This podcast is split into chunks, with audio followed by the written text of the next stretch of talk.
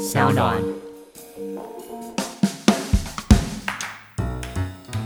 好比说，因为你头发太长，我就记你小过；好比说，男生跟男生抱在一起玩，我就记你警告，因为你是同性恋。我们都合理接受学校有管教的权利，但是这种记过合理吗？也就是说，我们不允许学生有提起诉讼的权利，就是我们默许这样学校的这种管教方式是可以一直存在下去，没有任何救济的机会。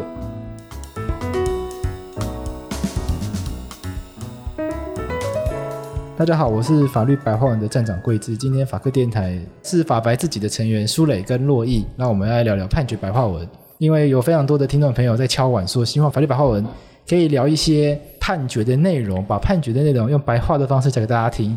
那我们就决定来调司法院大法官的三个释字。那我们第一号来聊释字七九零。那不知道释字是什么东西的，麻烦回去听我们在更前面以前，应该是洛毅来过我们电台吧，yes. 讲过司法院大法官的。故事，那有介绍司法院大法官解释文，也就是所谓的释字，它是什么东西？那最近最新的释字，它是叫做栽种大麻案。现在大法官都会帮释字取名字，对，栽种大麻案其实我们讲一个很简单的概念，然后就大法官觉得说，如果你今天就是你栽种大麻，然后意图要供制造毒品使用，以前是处这个五年以上有期徒刑。那大法官简单来讲，他觉得太重，一律五年都太重。那为什么一律五年都太重？那其实很简单，就是。我们都知道，他这个处罚是处罚栽种大麻，栽种大麻本身。那这会有个小问题，什么叫做栽种大麻？这件事情是有点疑虑的。好比说，我把大麻的种子放在土壤里面，算不算栽种？如果我浇水，算不算栽种？发芽算不算栽种？那我再换另一个角度，如果我今天栽种成的那个量很低，那算不算是栽种大麻，意图供毒品使用？所以这本身是有点模糊的。所以，比方说，这个处罚本身其实基本上是有它的问题的所在。再加上一律五年，大法官觉得真的太重，你应该依照个案去判断，因为你栽种大麻这件事情本身的恶性的程度会随着你的量跟内容会有所不同，一律五年真的太重，所以大法官宣告一律五年是违宪。可是五年真的有太重吗？台湾人民的法感情，嗯，五年算什么？五年进去蹲一下就出来了，假释关一半。这个大法官不是 argue 五年太重，是一律五年太重。我们都知道这个犯罪。会有这个刑度的规定，有些刑度是说三年以上，有些刑度是说五年以上。那大法官可能认为是说，我们应该要让他就是罪行要有一个 range 是比较合理的状态。好比说，有些状态可能应该是一年，可是他只能判五年，那这真的太重了。所以他 argue 点是这个点这样。那至于你刚才讲到人民法感情，我们都要知道一件事情：人民的法感情绝对不能作为判决的标准，这会是一个悲剧。国民主权是一回事，但人民对于一个法律的判断，我们都知道为什么大家会喜欢看法律白话文，为什么会喜欢听法科电台 podcast，就是因为大家对法律不了解。那如果你对法律不了解，你还可以判案，你还可以用不了解的人知识程度来做判断，那绝对是一个悲剧啊！对不对？就像大家现在在这个传染疾病的状况底下，你觉得你要听陈时中的，还是你要听叶玉兰的？如果用人民的法感情来判断，那就是无疑是找叶玉兰去当这个指挥官，是一样的嘛，对不对？那绝对是个悲剧。你刚刚讲到这个栽种大麻，还有分成不同的情节了。苏磊有一有一些经验嘛？这个问题好奇怪啊！但苏磊的朋友好像有一些经验。我我梦里有梦到啦，就是一棵盆栽跟一座森林的差别。如果都是一律五年的话，事实情况就不太一样。因为有的案子警察常有报啊，他在一整个货柜的。像圣诞树一样的大麻，诶，他考不好也就五年以上。但有人被抓到他种一个小盆栽，跟那种多肉植物是一样的概念，结果诶也是要五年以上。嗯。这样大家就会觉得感觉很奇怪，因为那个数量差那么多。虽然你可能种了一座森林，罪会很重，但你就算种了一个盆栽，搞不好只发芽一半，然后只有开花过一次之类的，你还是一样被判的五年以上。感觉那个比例的问题，罪行啊，跟你栽种的数量比例不太对劲。那种大麻一定等于做毒品吗？这是我的疑问。因为法条是写说意图制造毒品而栽种大麻，是不是看起来种大麻不一定是要拿来做成毒品？可能自己吸啊。我我觉得他本身这个法律想要处理事情是要避免，因为你持有毒品跟你贩卖毒品跟你种植毒品基本上其实是不一样的犯罪形态。OK，那这个算是毒品的制造前阶段的犯罪形态，就是。种植制造毒品的原料就更前面，对，更前面，所以它的罪行程度基本上是低的。它比起它已经做完之后去运输、去贩卖，相较之下是比较低的。所以大法官 argue 点是这个前阶段的东西，罪既然罪行比较低，可是他最后算下来，他可能会判的比后面还要重，是有这样子的可能。那你说种植大麻是不是一定是制造毒品？当然，我觉得这有很多的不同的考量，因为我觉得大麻基本上相对于其他的我们眼中的毒品来讲，它可能本身是一个比较特殊地位的。因为我都知道大麻其实是有治疗一些病痛的一个一些作用，它的成瘾程度对人体的伤害程度，其实跟酒精甚至跟香烟比起来，可能程度是比较低的。这一点在黄虹霞大法官的这个意见书里面，其实都有提到，整个罪行基本上是有它的问题的所在。这也是为什么很多人在讨论。以及李金奇律师在讨论说，大麻这个本身是不是有一部分是要去除罪的？我觉得他最后都基本上指向这个除罪的问题，因为本身法律对于大麻的管制，我觉得在我们国家确实是有它的问题所在。一般的民众或者是包装杂志理解是说，这个是不是毒品除罪化的前哨战？完全不是，这个这个释字跟毒品除罪化没有关系。大麻合法化，我觉得没有太大关系啊，因为大法官处理只是五年太重而已啊。简单讲，这个大法官解释一个很白话解释就是五年太重，所以违宪，跟大麻。本身这件事情的规范行为并没有直接的关系，可是这个设置出来的在大麻圈是不是会引起一阵讨论？因为我觉得可以在蛮多搞得我很常在飞，但是都是梦到或者听国外的友人讲的啦。因为国外很多国家都已经开始进到合法化的讨论，它甚至欧美国家有些地方对当地的人来讲，大麻就是一个产业，它本身已经是一个经济作物的概念。回到台湾的现况，之前在很多尤其是释字里面。就大法官没有讨论过一个这么有争议性的植物，或是一个这么具体的一个毒品，就在我国法律里，它就是毒品嘛。所以可能对于有施用大麻习惯或是很 chill 的一些朋友们来说，哎，既然他今天有机会落到大法官眼前被讨论的，那未来是不是进一步，不管是除罪化，或是所谓娱乐用大麻的合法化，会不会也有机会有朝一日进到比较严肃的法律讨论，所以大家我觉得会有一个期待，或者至少大家会开始关注。哎，今天台湾这群体可能很多人根本不知道大法官是什么，他们今天就觉得，哎，今天好像有一个看起来很厉害、法律专业的人开始在讨论大麻了，所以自然而然会造成蛮多这个圈子里面的人的讨论。那你觉得台湾推动大麻合法化是有机会的吗？我觉得有生之年蛮难的啦，毕竟我觉得还是很多。根深蒂固的保守这么悲观，因为你的人生按照国民年均来算，应该还有六十几年以上。我觉得有生之年做到，我相信。但是发生的那一天，我们还能不能抽丝问题？因为可能已经垂垂老矣。对，有可能，但是我觉得是做得到。原因是因为上一代人对于毒品这件事情是有蛮多的误解的，他们觉得是十罪不赦的，是觉得非常非常糟糕的。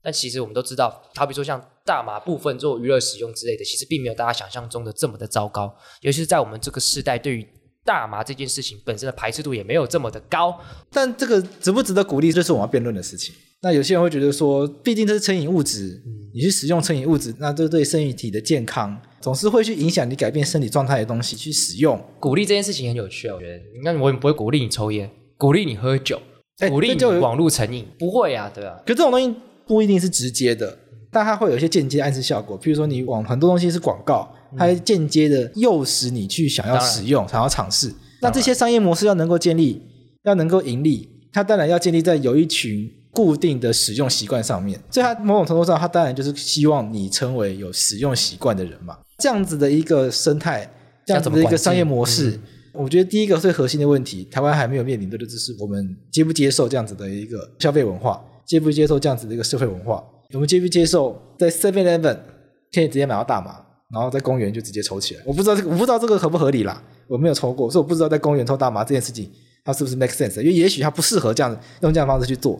没错，有些人喜欢在大自然的环绕下，对，我有听过使用大麻这个物质，因为他们会觉得当下你的所有感官都会被放大，所以你听到一些很空灵啊，或者他们所谓森林系的音乐啊，或是那种很迷幻的 EDM。他们的五感，不管是听觉啊，或是味觉，都会特别受到刺激。最典型的就是你抽完大麻以后，很多人食欲会突然大增，让你吃什么东西之后好像米其林一样，然后他们就会觉得这个食物根本就是人间美味。有的人也喜欢到可能山里面，他就会突然觉得，哎，我可以感受到那个。空气中的雾气啊，然后接触到我的皮肤，然后瞬间就觉得凉快、很舒服的那种感觉。这么厉害？你不会变得不是自己能够控制的，你只是感官被放大。因为有其他药物，像是 Molly 啊，或是有一些化学成分的药物，它会让你看到一些幻觉。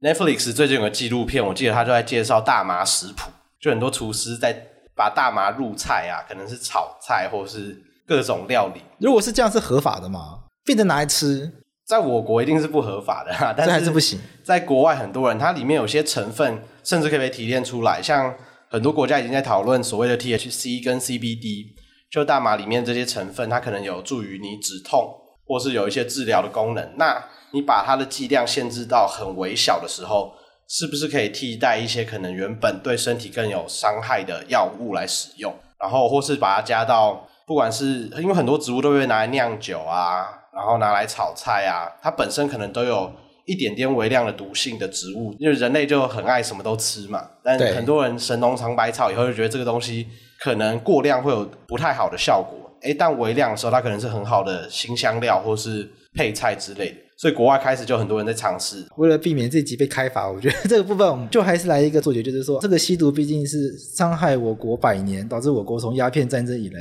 国力一蹶不振。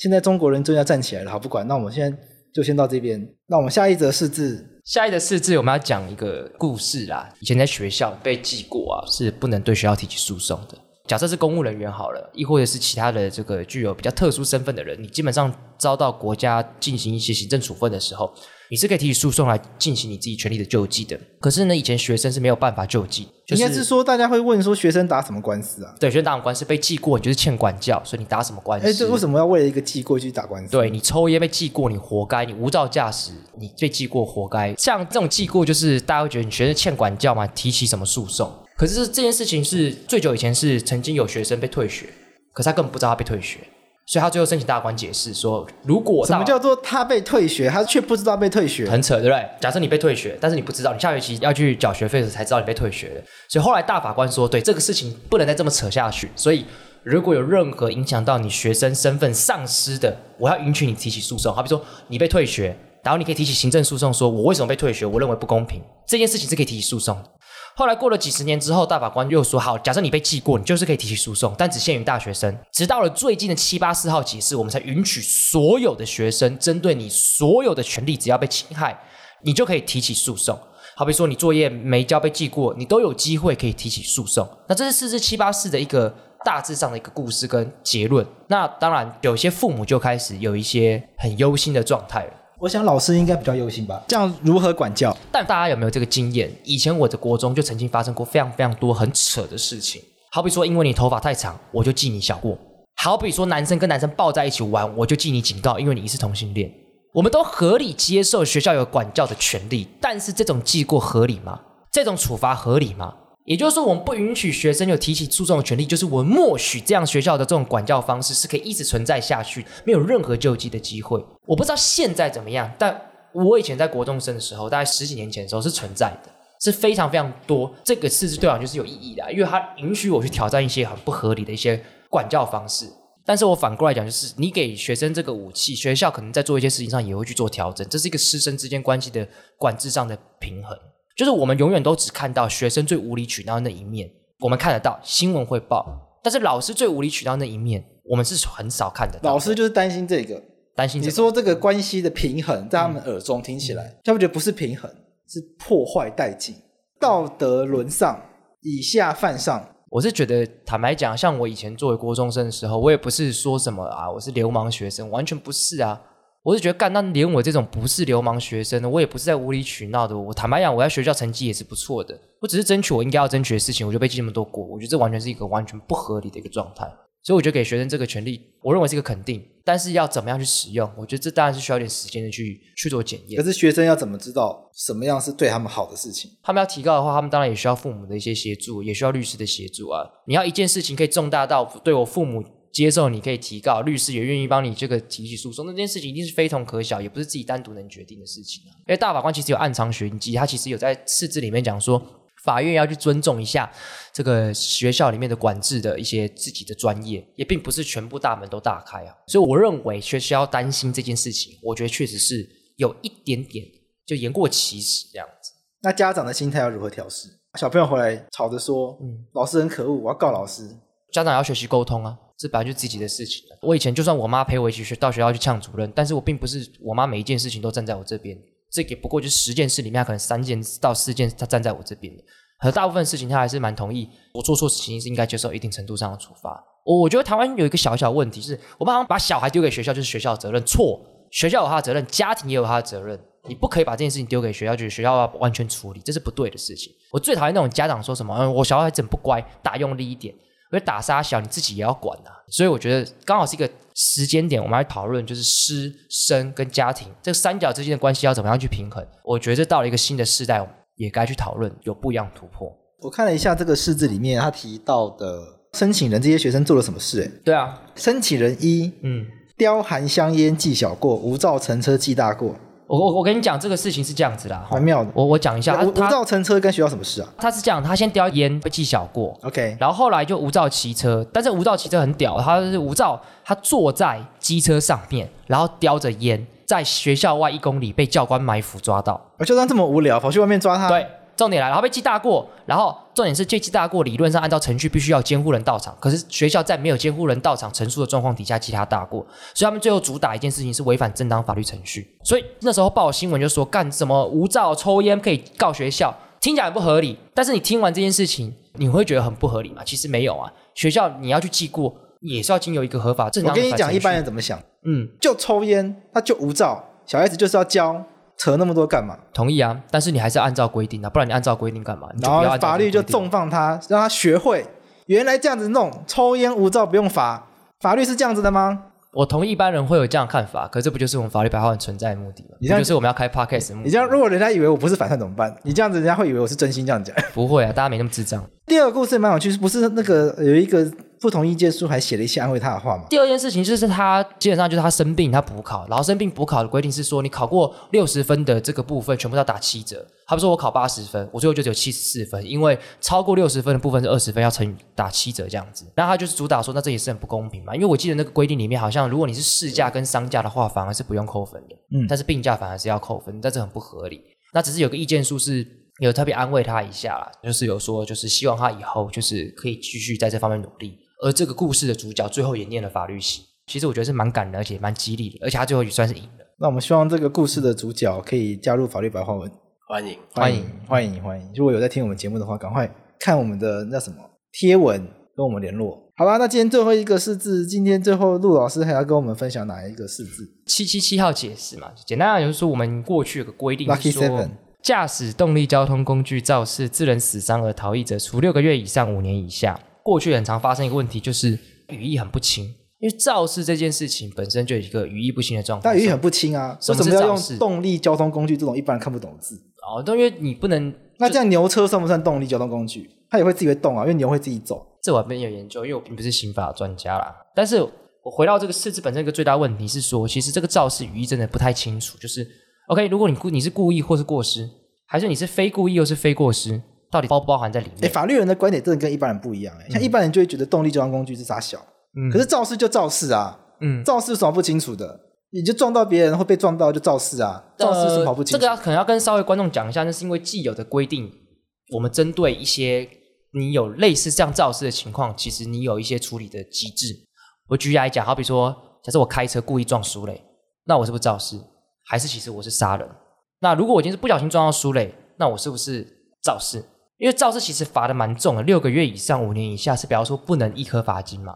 不能一颗罚金就是说一定要坐牢了，除非拿到缓刑。对，因为一颗罚金意就是交换，判多少天折算成多少钱，没错，就罚钱了事，就不用坐牢。但不能一颗罚金的话，就是不能拿钱了事，那就非得。进去蹲一阵子不可，没错。所以就是说，在刑法的语义上很不清，可能会造成一般人民就是在适用上可能会产生很多问题。好比说，假设我今天撞到别人，我撞到苏磊，我下车看一下，说苏磊，你还好吧？然后苏磊说还好，然后我就走了。然后最后很多人就是这也算是肇事逃逸。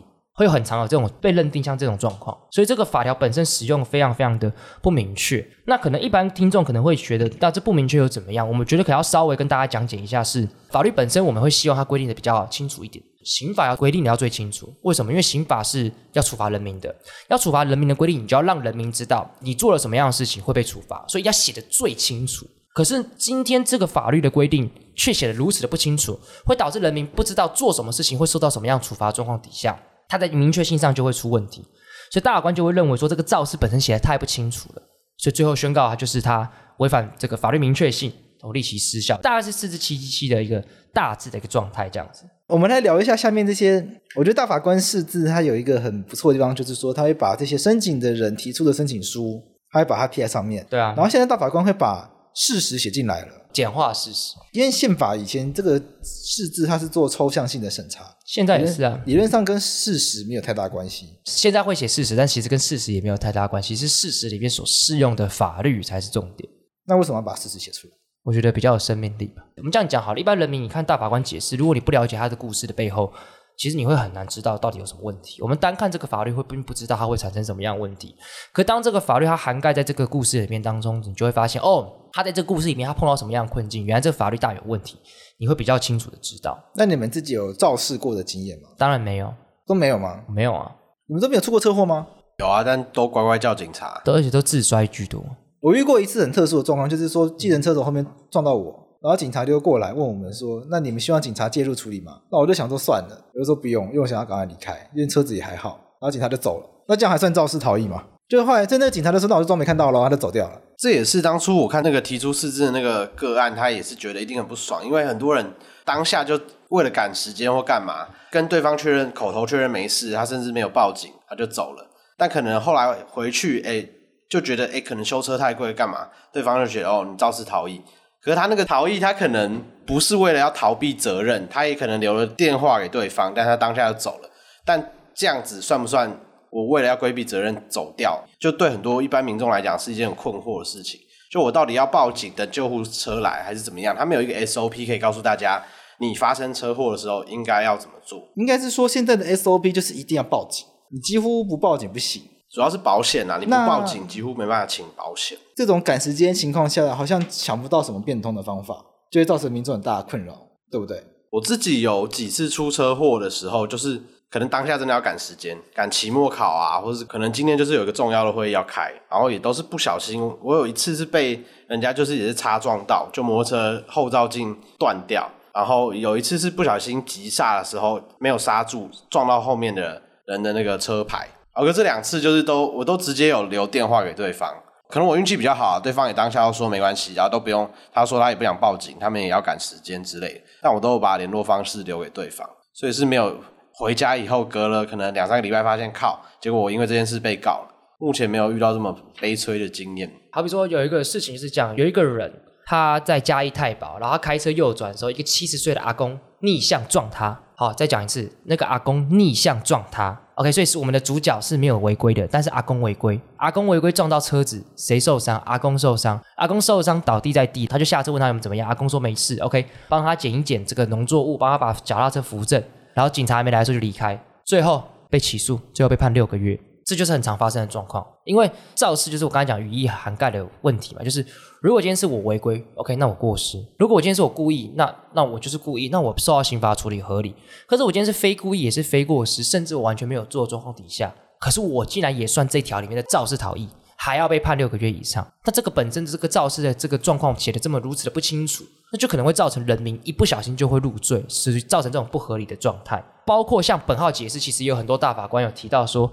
逃逸其实也是一个很大的问题，就是到底什么是逃逸？还有说像本案这里面算不算？我刚才讲的故事算不算逃逸？其实这也是一个问题嘛。这这好像不像是逃逸，逃逸好像是我做错事我跑掉，可是他其实并没有做错什么事情，他是没有错的。阿公自己撞他，那可这次大法官并没有处理逃逸这件事情，是处理肇事这件事情。所以这个法条其实本身是充满蛮多问题，所以被大法官宣告违宪，其实也蛮刚好。大家可以理解，就是说它不明确的地方在于它的界限比想象中的大。被撞到的人，我想那个大家感情上面说我是被撞到的，我怎么会是肇事？我不是肇事的一方。对，可其实就算是被撞到那个人，嗯，他在这个法律的肇事的定义里面，他也会成为肇事的一份子。没错，变成你不可以离开，你被撞到还不可以离开。而且我跟你讲更可怕的，其实这个法律已经修过了，以前这一条是处一年以上七年以下，一年以上七年以下，基本上就这个人只要被入罪，就是必定要被关，除非。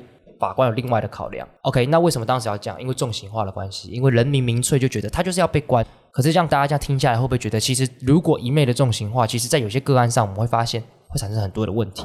是后来修法变成六个月以上，但其实还是蛮多人觉得六个月太重了。你看，像本案这个人，他要被关六个月，不用啊，刚好六个月可以一个罚金，刚好六个月可以一个罚金。可是对他来讲，他还是觉得很贵而已啦，六个月要罚一颗罚金大概十八万，对，我比居家检疫逃跑的便宜。那如果他七个月，他就不能一颗罚金，啊，对对。所以他就会存在一个空间，就是会相当容易要被关。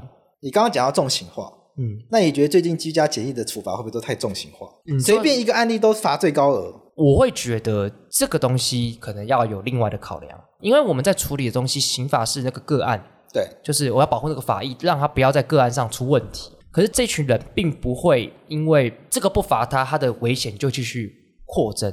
也就是说，重刑化就处理已经犯错的人，这个犯错的人，这个犯错的状态并不会持续带来为社会带来风险。可是居家检疫人状况是因为他的状况还并没有那么清楚，所以他违反居家检疫是为这个社会带来更大的恐慌、恐惧，以及散播这个可能得病的这个风险。所以我觉得两者处理的方式是不太一样的。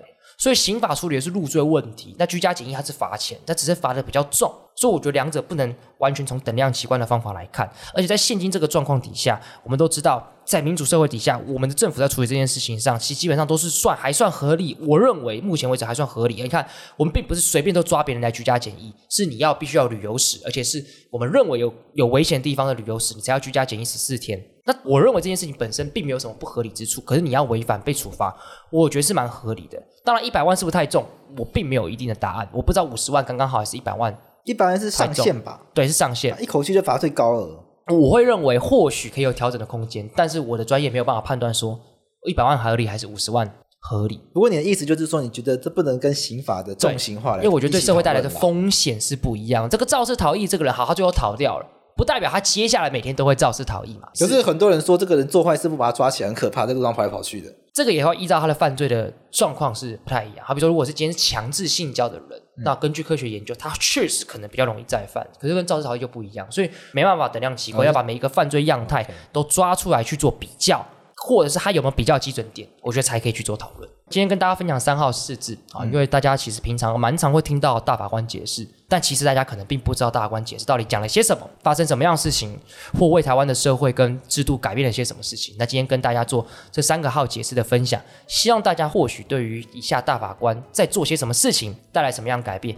有一些些许的理解。好，如果大家喜欢的话，我们接下来也会陆续的在平常既有的节目中穿插这些比较轻松的判决白话文的这样的小单元。嗯，希望用这样的方式让大家用轻松北蓝的方式学到更多法律知识。